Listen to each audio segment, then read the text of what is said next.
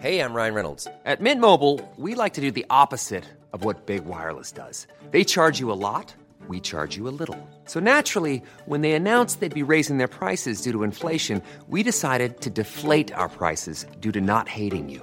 That's right. We're cutting the price of Mint Unlimited from $30 a month to just $15 a month. Give it a try at mintmobile.com slash switch. $45 upfront for three months plus taxes and fees. Promo rate for new customers for limited time. Unlimited more than 40 gigabytes per month. Slows. Full terms at mintmobile.com.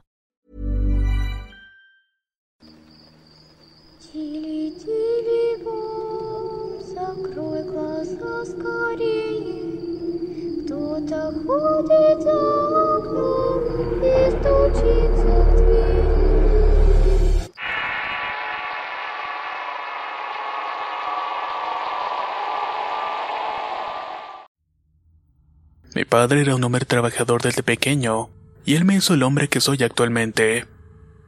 Lamentablemente falleció el 22 de diciembre de una vena que le estalló en el cerebro. Fueron cuatro días dolorosos que no he podido superar. Quedaron muchas cosas que no pude hacer con él, como que ver a su nieto, mi cumpleaños 18 y otra Navidad. Cuando falleció acababa de irme a la escuela para las vacaciones de invierno. En el camino le hablé a mi tío para saber cómo seguía mi padre. Me contestó que seguía igual y me pidió que me tomara mis medicinas para que cuando lo viera estuviera más tranquilo.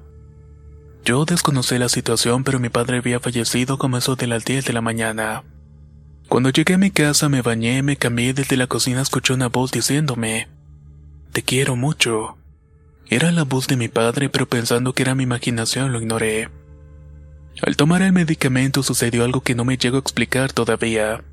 El cuarto de mi papá se puso más frío de lo que estaba y tenemos el aire central y estaba en calefactor. Pensé que se había descompuesto el aire y no pensé nada más y me fui a mi carro para irme al hospital. Entonces mi ex que había fallecido se apareció y me dijo lo siguiente. Maneja con cuidado. Aquí estoy para darte fuerzas. Ella era como mi ángel de la guarda, así que me fui con mucha calma. Al llegar al hospital vi que mi padre ya había fallecido, me dolió bastante y sentí tanto enojo hacia Dios. Más que nada porque prefería ser yo quien tomara el lugar de mi padre. Era un dolor tremendo el que estaba sintiendo. Para acabarla como vivía de ilegal en Estados Unidos y me encontraba en el proceso de tener papeles. Al final no pude ir a México para su entierro. Estaba devastado por su partida y la verdad cambié demasiado. Tenía toda mi fe en que sanaría, pero no hice nada. Solo había rezado y había empeorado la situación. Poco a poco fui comprendiendo que Dios escuchó mi oración cuando le dije, Señor, sálvalo, no quiero que sufra así ni un minuto más. Ahí fue cuando aprendí que Dios se lo llevó a un lugar lleno de amor y paz. Lo he soñado muchas veces y amo verlo y él me ve cuando duermo porque siento sus abrazos, y en mis sueños puedo sentir su cuerpo frío. El primero de estos dos sueños ocurrió dos días después de su fallecimiento. Yo tenía mi cuerpo de siete años y vi como mi papá entró a la casa y corrí hacia él. Lo toqué y sentí que estaba frío como el hielo y cuando lo miré a los ojos vi que estaba como llorando.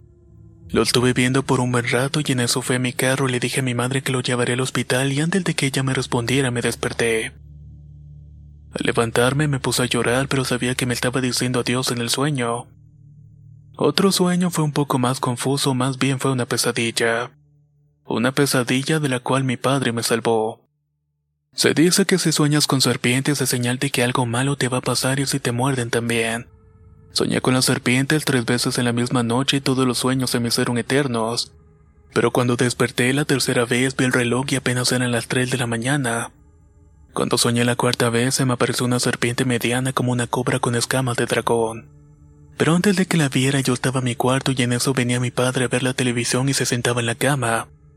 Yo salía del cuarto por alimento y al regresar estaba la víbora tratando de morderme. Cuando grité mi padre vino y agarró la serpiente y la arrojó lejos de mí.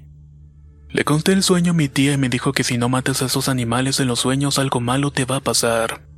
Por eso creo que mi padre me salvó interviniendo para matar a la víbora que me quería hacer daño.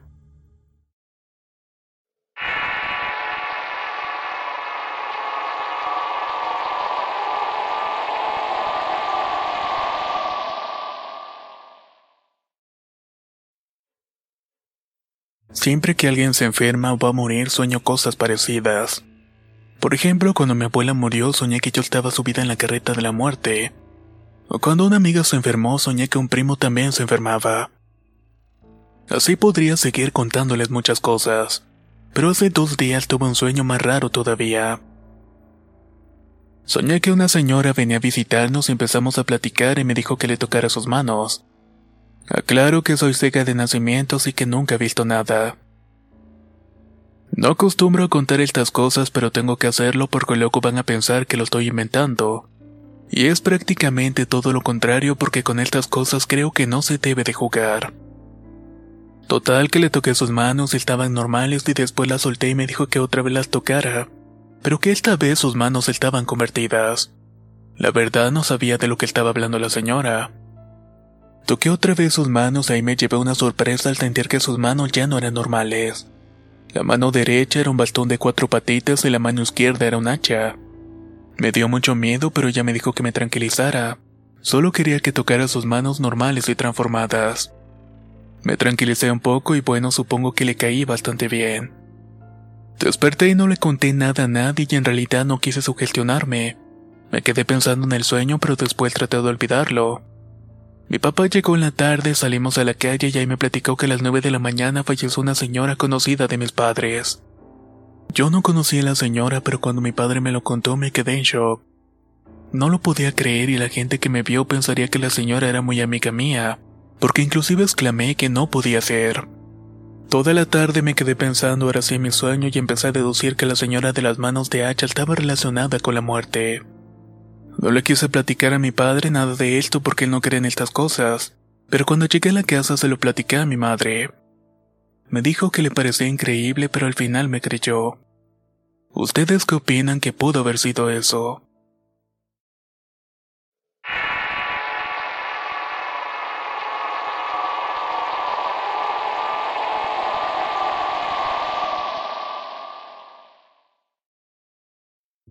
Esto me pasó hace unos años y aunque tal vez no sea terrorífico no suelo contarlo a menudo, ya que la gente se puede burlar de mí. Soy una persona que suele soñar muchas cosas que después de un tiempo pasan en realidad. Algunas personas lo llaman de vu. Cuando tenía 13 años tuve un sueño donde la casa de mi abuela paterna, que por cierto tiene muchas malas vibras la casa, estábamos cenando la familia cuando de repente se escuchó que algo se cayó en el cuarto.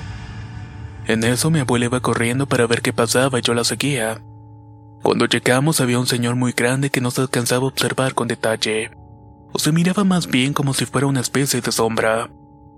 Lo que sí se podía distinguir es que tenía una gabardina y un sombrero de copa muy alto. A su alrededor rondaban diferentes sombras humanoides y deformes.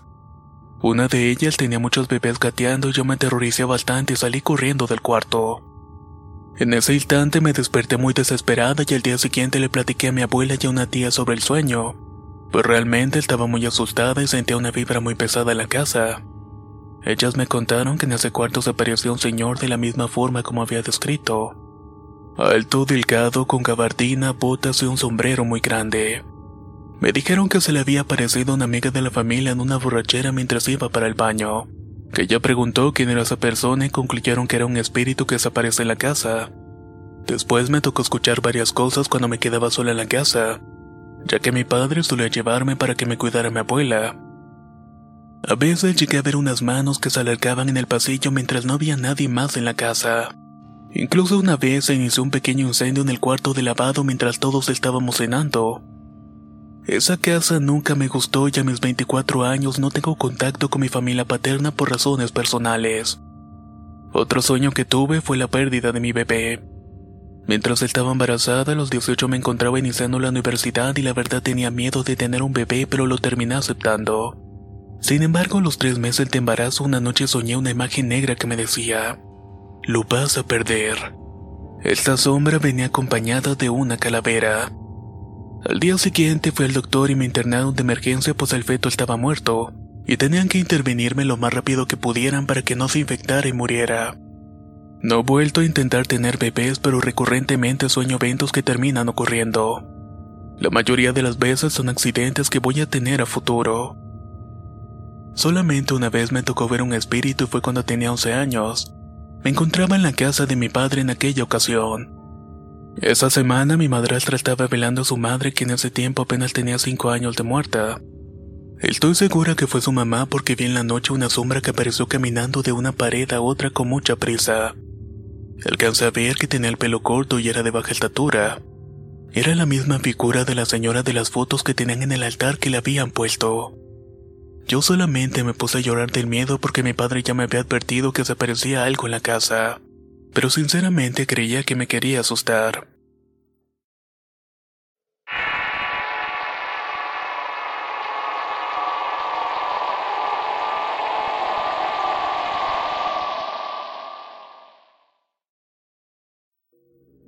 Vivo en Quito, Ecuador y mi historia comienza así. Escuchaba relatos del canal a diario ya que me habían operado de los ojos. Por esto me prohibieron el uso de televisión, celular y cualquier pantalla por al menos una semana. La última historia que escuché fue la de brujas en Puebla y bueno, esa noche no me percaté que eran las 11.30 de la noche. Me puse los accesorios de los ojos, recé y decidí dormirme. Sin embargo, me desperté como eso de las 3 de la mañana y me percaté que tenía las manos unidas a mi pecho. Me había movido el extremo de la cama debajo de las sábanas y solo me ocurrió decirme a mí mismo, es mejor un mausoleo que una tumba. Al instante pensé, cállate estúpido, no digas tonterías.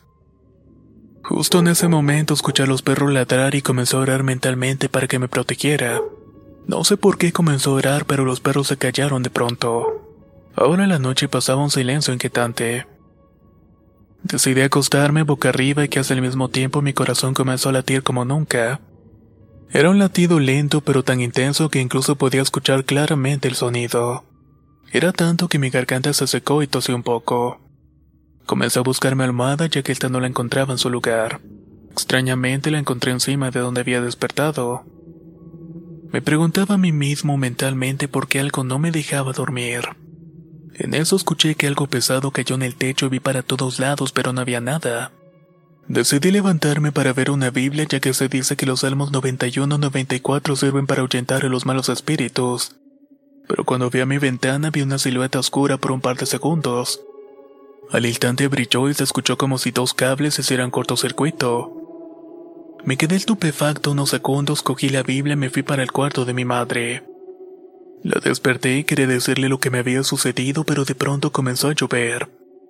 Al final terminé de contarle y comencé a decir los salmos. Mi madre me dijo que me durmiera, así que le hice caso y me acosté. Pero sinceramente no pude dormir en toda la noche. Veía para la ventana para ver si estaba ahí esa cosa, pero nada. No sé cuántas veces miré para la ventana, hasta que de pronto me percaté que los rayos del sol eran visibles en los extremos de las cortinas. En eso mi madre venía a ponerme las gotas en los ojos y fingí que estaba dormido para no preocuparla más. Todo el día estuvo lloviendo y a la mañana siguiente fui a revisar dónde estaba esa cosa y me pude dar cuenta de unas huellas en el césped pero ningún otro rastro. Unos tres días después de lo sucedido soñé que mi madre prendía el foco para ponerme las gotas en mis ojos, pero esta era una gran sombra y en mi sueño pensaba que seguramente era por lo que me habían dicho, que iba a ver borroso un par de días después de la operación. Me levanté los accesorios de los ojos, pero esa sombra se fue al enfocar bien la mirada. Justo en eso me desperté y todavía era de noche. Pero lo que me dio más miedo es que mis accesorios saltaban arriba como los había dejado mi sueño. Ese mismo día me iban a quitar los lentes de contacto cuando mi hermano me dice que toda mi pupila estaba oscura. Parecían los ojos de un demonio y efectivamente eran de color oscuro. Me pregunté si eso habría sorprendido la sombra de mis sueños. Tres días después de esa experiencia estando solo en la casa tuve un sueño en el cual estaba en una cabaña.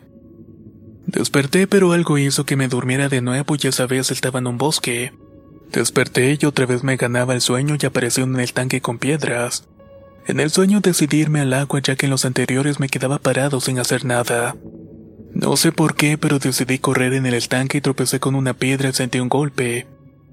Era como si en verdad me lastimaran las rodillas y los brazos. Intenté continuar, pero me golpeé la cabeza con la piedra del estanque y vi todo negro. Solo sentía como el agua se metía a mi nariz y poco a poco a mi boca.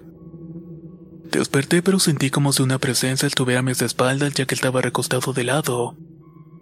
De pronto sentí que me tocó el hombro y quería hablar, moverme, pero no podía. Me concentré en mi brazo y comencé a moverlo, moví mi cama con esas pocas fuerzas que tenía y me desperté abruptamente. Al instante escuché que unas cosas se cayeron en la cocina y fui a ver con miedo y parecía que alguien había tirado unas bandejas. Lo sorprendente de todo es que me dolía bastante el brazo del sueño, aunque no creo que haya sido un sueño por completo.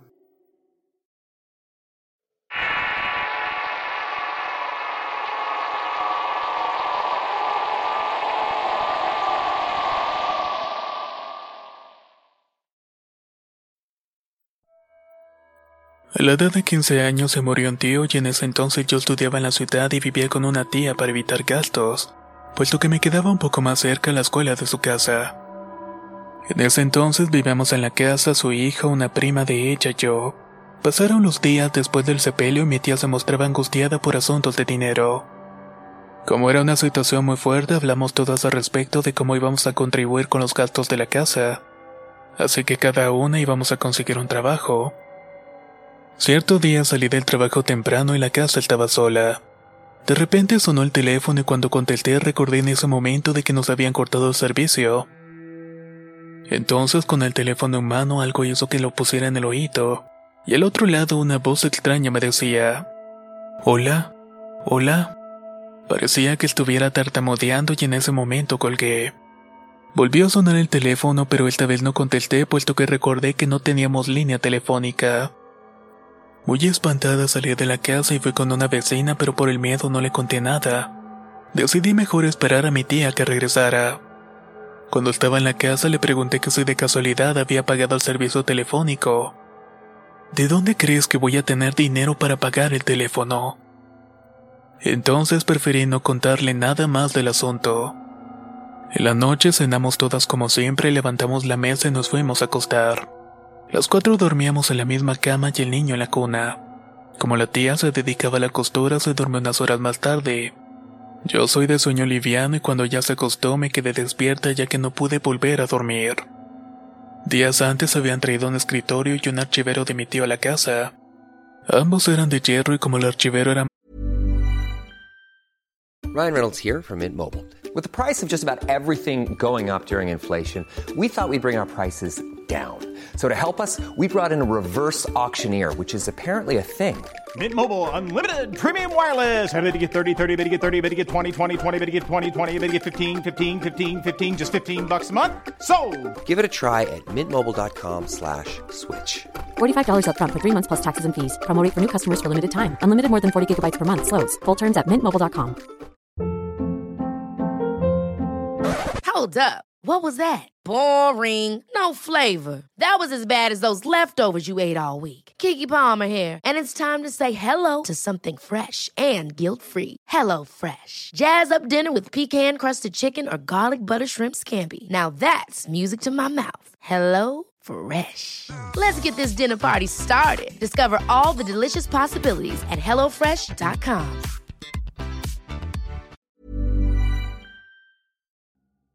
La primavera está aquí, así que es el mejor momento para sacar lo viejo de la rutina y vivir nuevas experiencias, entre ellas nuestros estrenos de terror, y hasta una nueva manera de obtener dinero con tus compras gracias a iBota. iBota es una app que puedes descargar totalmente gratis y que te da la mayor cantidad de dinero en efectivo en cientos de artículos y marcas, no solo las botanas que disfrutas mientras nos escuchas, Olvídate de otras apps que son igual que brujos charlatanes y solamente te dan puntos fantasmas. Con iBota simplemente agrega tus ofertas a la aplicación y obtén dinero real que podrás transferir a tu cuenta bancaria, PayPal o tarjeta de regalo. No lo dudes y únete a una comunidad con 50 millones de usuarios que ya disponen de los beneficios de más de 2.700 marcas y tiendas, como Lowe's, Macy's, Sephora y Best Buy. Y para que termines de convencerte, en este momento iBota está ofreciendo a nuestro público 5 dólares solo por probar iBota usando el código ROR cuando te registras. Solo tienes que ir al App Store o Google Play Store y descargar la aplicación iBota gratis para comenzar a ganar dinero en efectivo y usar el código ROR. Esto es iBota en Google Play o App Store y usa el código ROR. Aprovecha los nuevos comienzos y corre a descargar la aplicación para ganar más cashback.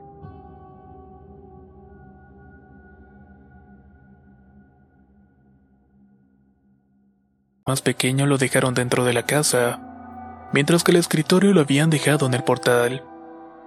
La tía roncaba a tal grado que mi sueño cada vez se iba más y más. Fue en ese momento cuando empecé a escuchar cómo barajeaban y caían hojas al piso. También escuché cómo se deslizaban a tal grado que sentía que llegaban a la puerta de nuestra recámara. Y no solamente eso, también el archivero lo abrían y lo cerraban. Podía escuchar los engranes rechinar mientras las hojas continuaban cayendo. Era tan agresivo en el golpe del archivero que podría asegurar que alguien estaba buscando algo con desesperación. Fue en ese momento que desperté a la tía y a mi prima porque ese ruido cada vez se hacía más y más intenso. Ellas también lograron escuchar los movimientos y los sonidos que se incrementaron cada vez más y más. Mi tía temblaba de miedo y fue en ese momento que me tranquilicé al ver cómo ella, que era la más grande de nosotras, perdió el control. Le dije que tomara el celular y llamara al vecino para ver si andaba alguien afuera. Pasado unos minutos pudimos ver por las ventanas que el vecino vino a asegurarse de que todo estuviera bien. Supimos que era él porque me dijo que traería una lámpara. Luego de un rato él llamó y dijo que no había nadie. Entonces decidimos tranquilizarnos y nos pusimos a orar tomadas de las manos para luego acostarnos de nuevo. Nos levantamos muy conmocionadas por lo que había pasado y ya no decidimos sacar el tema durante el día. La mañana siguiente yo me fui de fin de semana con mis padres y la semana que regresé noté a mi tía muy feliz. Tan feliz que tenía una sonrisa en la cara y sus ojos brillaban. La angustia de meses anteriores había quedado atrás. Luego de un rato ella me comentó que mientras estaba sola el fin de semana se puso a revisar el archivero. Allí encontró unas joyas de oro y un cheque firmado por mi tío donde la empresa en la cual trabajaba le otorgaba un dinero con el cual pudo cubrir gastos fuertes. Yo nunca le conté sobre la llamada de aquel día. Eso solamente se lo he contado a mis hijos y a ustedes. A los 24 años de edad me vine a vivir y a trabajar a Tijuana, Baja California como estilista. Unos años después, a los 32, sufrí la experiencia de un infarto, y a raíz de esto todo ha cambiado. A veces me toca conocer personas y soñar lo que les va a suceder. Recuerdo cuando vino un cliente a conversar con él y observé que se estaba muriendo. Yo le dije que se cuidara mucho, pero no le dije nunca lo que había visto en su rostro. Ese asunto sí quedó. Hasta que días después por la mañana, ya que me quedé sola al pasar por la cocina, escuché una voz como la de mi cliente que me decía que a dónde iba. Asustada me detuve y me puse a buscar por dónde provenía aquella voz, pero no había nada, así que continué lo mío. La mañana transcurrió sin problemas hasta que llegó mi hijo de la escuela. Él entró y yo continué con mi trabajo. De repente llega la mascota de mi vecino y empieza a ladrarse y meterse a la casa. Ladraba como si alguien estuviera parado enfrente de él. Daba la vuelta y ladraba llorando, pero nunca volvió a verme a mí. Simplemente sus chillidos y quejidos eran muy extraños y por un momento hasta quiso atacarme. Más tarde a mi negocio llegó una persona de la tercera edad que me dice que se sentía triste, porque se había enterado que un primo que vivía cerca había muerto hace unos tres días atrás. Me mencionó el nombre de esta persona y caí en cuenta que había sido aquel hombre que había visto antes. Desde entonces he visto la muerte en varias personas. En mi casa actual me han pasado muchas experiencias paranormales. Desde la primera noche que nos mudamos específicamente, mi esposo y yo escuchamos unos ruidos extraños provenientes de un cajón. Recuerdo que era un ruido como si algo se restregara sobre este. Pensé que era una rata, pero solía escucharse solamente cuando yo entraba al cuarto. Esa situación me causaba insomnio y harta pedí a mi esposo que buscara qué podría ser ese sonido, pero por más que buscaba no encontró nada. Así lo dejé, pero el ruido persistía y fue que tomé la iniciativa de volver a buscar. Fue entonces que bajé el cajón de la cómoda y para mi sorpresa lo que había dentro era un crucifijo con ciertas letras y adornos extraños. Lo tomé con mucho cuidado sin tocarlo y lo saqué fuera de mi casa echándolo en el bote de basura de unos vecinos. Desde ese día pude dormir y estar en paz, pero surgió un problema familiar. Tuve que salir del estado hacia Sinaloa y cuando regresé las cosas estaban peor. A los dos días de estar en casa estábamos por comer cuando vi cómo salía un oscuro por debajo de la mesa. En otra ocasión tuve muchas noches sin dormir y una de ellas vi claramente cómo algo abrió nuestra puerta. Por un momento pensamos que era uno de nuestros hijos. Pero como mi esposo también tenía girada la cabeza en dirección a la puerta, alcanzó a ver a un niño pequeño saliendo de nuestro cuarto. Él dio un salto del susto y ambos nos quedamos mudos. Pasamos unos minutos y ambos nos preguntamos si habíamos visto lo mismo. Para estar seguro buscamos en toda la casa pero no encontramos absolutamente nada. Pasado cuatro años se repitió nuevamente el evento, pero esta vez fue a los pies de la cama y se escuchaba como si fuera un niño de siete años. El año pasado, una mañana, mi hijo mayor, el cual ya tiene 14 años, me contó que en esa noche le estaba soñando con una bonita mujer, la cual era de pelo negro. De la nada se despertó y empezó a sentir como lentamente le jalaba en la cobija. Cuando sintió eso, la jaló de vuelta, pero ese algo seguía jaloneándola y empezaron a forcejear. De la nada dejaron de hacerlo y entonces él tomó la cobija y se envolvió en ella, pero tardó en conciliar el sueño esa noche. Cuando por fin cayó dormido, al poco tiempo se despertó por la luz que entraba por su ventana y al mirar alrededor vio como un ente lo miraba fijamente. Él solamente se tapó la cara, se volteó hacia la pared e intentó recuperar el sueño, hasta que finalmente se quedó dormido. Como mencioné al principio, en mi casa suceden muchos eventos paranormales.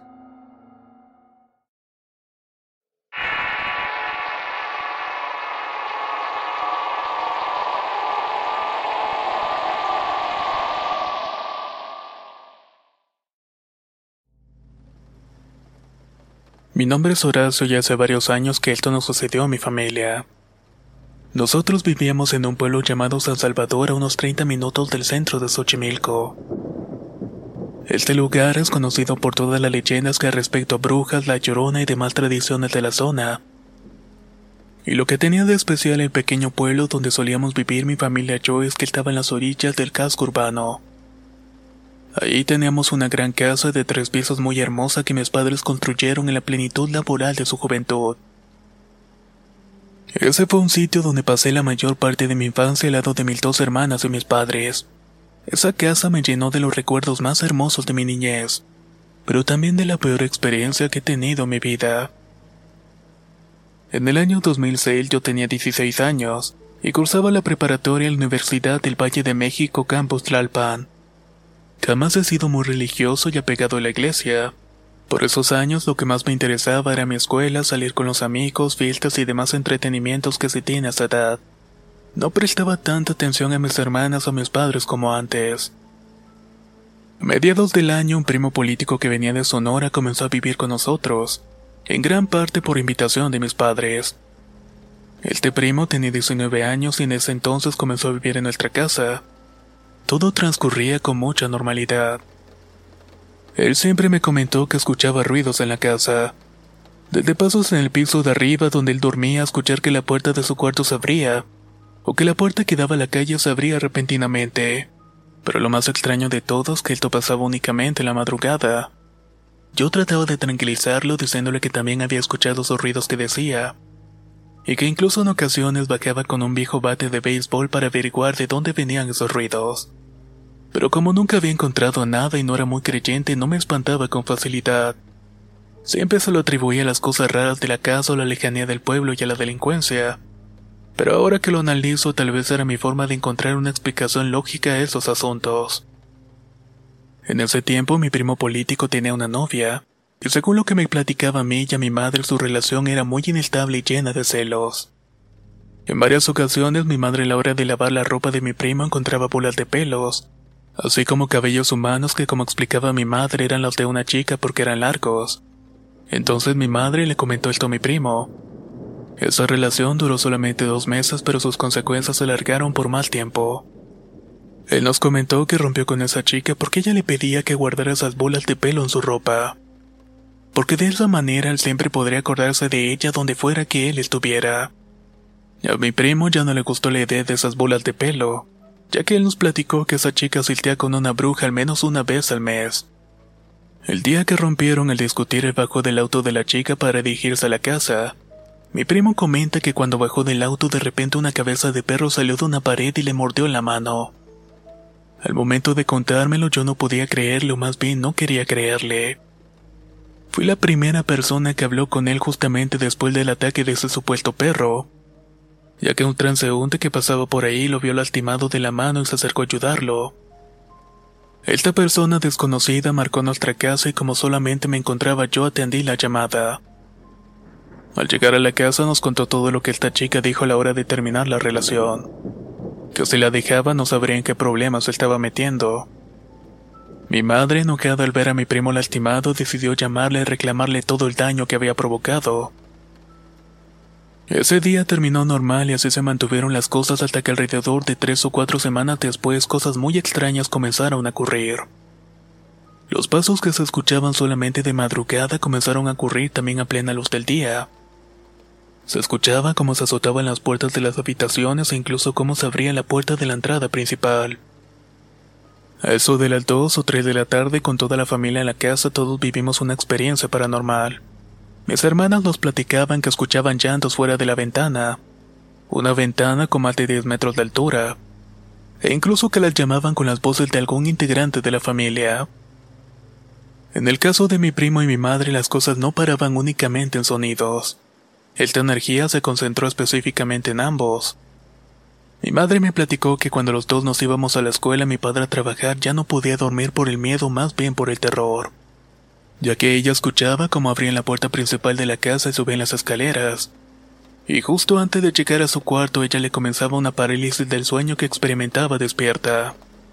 Aunque ella no estuviera durmiendo, sí estaba paralizada. Y este ente la agredía y le hablaba al oído con la voz de mi padre. Nunca me quiso decir qué era lo que este ser le decía. Pero al ver su expresión cuando me platicaba esto, la verdad no me dio ganas de enterarme. Mi primo por otro lado soñaba que peleaba con un hombre que no podía verlo claramente, pero decía estaba lleno de heridas en su cuerpo. Todas las noches peleaba con él y cuando bajábamos a preparar el desayuno como eso de las 5.30 de la mañana lo podíamos encontrar en la sala con todas las luces de la casa prendida. Siempre con unas ojeras gigantescas y podíamos ver sus ojos llenos de terror que no podían desaparecer. Él comentaba que cuando intentaba rezar las oraciones se le olvidaban y que podía escuchar una risa que venía de todos lados. Yo por mi lado me di cuenta de lo que estaba pasando cuando una vez platicando con mi madre me dijo todo lo que sufría por la mañana. A mí me dio mucho coraje pero al mismo tiempo estaba un poco incrédulo con lo que decía mi madre, hasta que este ser comenzó a molestarme a mí también. Un día llegando de la casa alrededor de las seis de la tarde no había luz en la casa y toda la familia aún no llegaba de sus actividades, así que decidí tratar de dormir un poco en la sala. La luz del sol ya casi se había extinguido por completo y la casa estaba especialmente tétrica ese día, cuando de pronto un fuerte sonido de la puerta principal abriéndose de par en par como si la abrieran de una patada sonó por toda la casa. Después escuché un sonido como de unos pies descalzos corriendo por el piso de azulejo. Desde la entrada de la casa hasta la habitación de mi madre logré escuchar ese sonido e inmediatamente me paré. Era como si esa cosa fuera invisible. Lo único que atiné a hacerle fue gritarle de que no le tenía miedo y que le haría frente. Esa misma noche ese ser me visitó en mis sueños. Era un hombre justamente como lo había descrito mi primo. Estaba lleno de heridas, pero yo lo vi con el pelo largo hasta los hombros y con una piel de color gris. Él me miraba como diciéndome que aquí estaba, y en ese momento me atacó. Yo por más que lo golpeaba y lo empujaba no le hacía daño, y esa cosa solamente se estaba riendo de mí de una manera macabra. Fue cuando desperté de pronto empapado en sudor y acostado puse mis manos sobre mi cara intentando explicar lo que había pasado. Cuando de pronto de la cabecera de la cama una cabeza de perro negro gigantesca me atacaba. Yo ponía el antebrazo para evitar que me mordiera la cara pero no pasó más. Volví a abrir los ojos y no había nada. Así que me levanté de la cama y fui para el cuarto de mis padres. Ahí se encontraban mis papás y mis hermanas platicando en la cama y yo comenzaba a explicarles mis sueños. Terminando mi relato solamente me dijeron que había sido un sueño. Cuando de repente la voz de mi madre se volvió ronca como la de un demonio y me dijo, ¿Por qué crees que estás despierto? En ese momento todo el cuarto comenzó a derrumbarse y desperté de nuevo en mi cuarto lleno de sudor aterrado. Nada de lo que había vivido minutos antes había sido real. Desde esa vez esa cosa golpeaba mis ventanas y se reía de mí cuando estaba solo en la casa. Así pasamos varias semanas y estábamos desesperados y no sabíamos qué hacer. Era tanta la desesperación de mi padre que una compañera de trabajo lo notó y le preguntó qué era lo que estaba pasando. Si te lo digo no me lo vas a creer, dijo mi padre. Pero esta persona sí le creyó sin siquiera escuchar lo que estaba pasando. Inmediatamente le dio el teléfono de una mujer que se dedicaba a ayudar a las personas en este tipo de situaciones. Mi papá habló con esta mujer y ella le dijo que le iba a ayudar y que no iba a cobrar nada por los servicios. Ese día la mujer le dijo que iría a nuestra casa espiritualmente y la limpiaría. Pasaron unos días y mi padre nos platicó que esta mujer le describió nuestra casa a la perfección. Una persona que nunca había visitado nunca nuestra casa y que no tenía relación alguna con lo que estaba pasando. Le platicó a mi papá que ya casi por terminar de proteger la casa salió al jardín delantero y que por las escaleras del garage logró ver a un ser que al verla de ella trató de esconderse. Ella lo describe justamente como lo vi en mis sueños. Un hombre de pelo largo hasta los hombros con heridas en todo el cuerpo y con la piel de color gris. Esta mujer nos ayudó a terminar con toda esta pesadilla.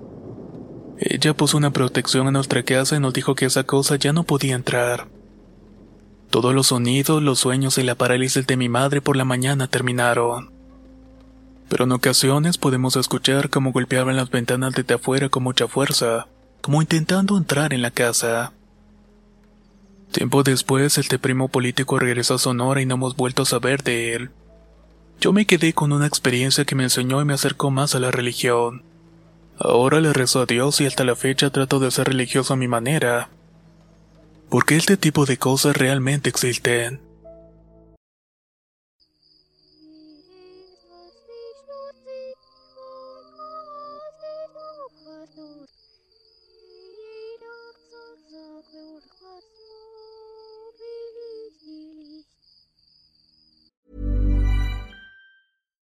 If you're looking for plump lips that last, you need to know about Juvederm lip fillers. With Juvederm Volbella XC and Juvederm Ultra XC, your lip look, whether it's subtle or bold, can last up to one full year with optimal treatment and no additional maintenance. Find a licensed specialist and see if it's right for you at juvederm.com today. That's J U V E D E R M.com. Add fullness to lips in adults over 21 with Juvederm Volbella XC or Juvederm Ultra XC. Do not use if you have severe allergies or a history of severe allergic reactions, or if you're allergic to lidocaine or the proteins used in Juvederm. Tell your doctor if you have a history of scarring or taking medicines that decrease the body's immune response or that can prolong bleeding. Common side effects include injection site redness, swelling, pain, tenderness, firmness, lumps, bumps, bruising, discoloration, or itching. As with all fillers, there's a rare risk of unintentional injection into a blood vessel, which can cause vision abnormalities, blindness, stroke, temporary scabs, or scarring. For full important safety information, visit juvederm.com.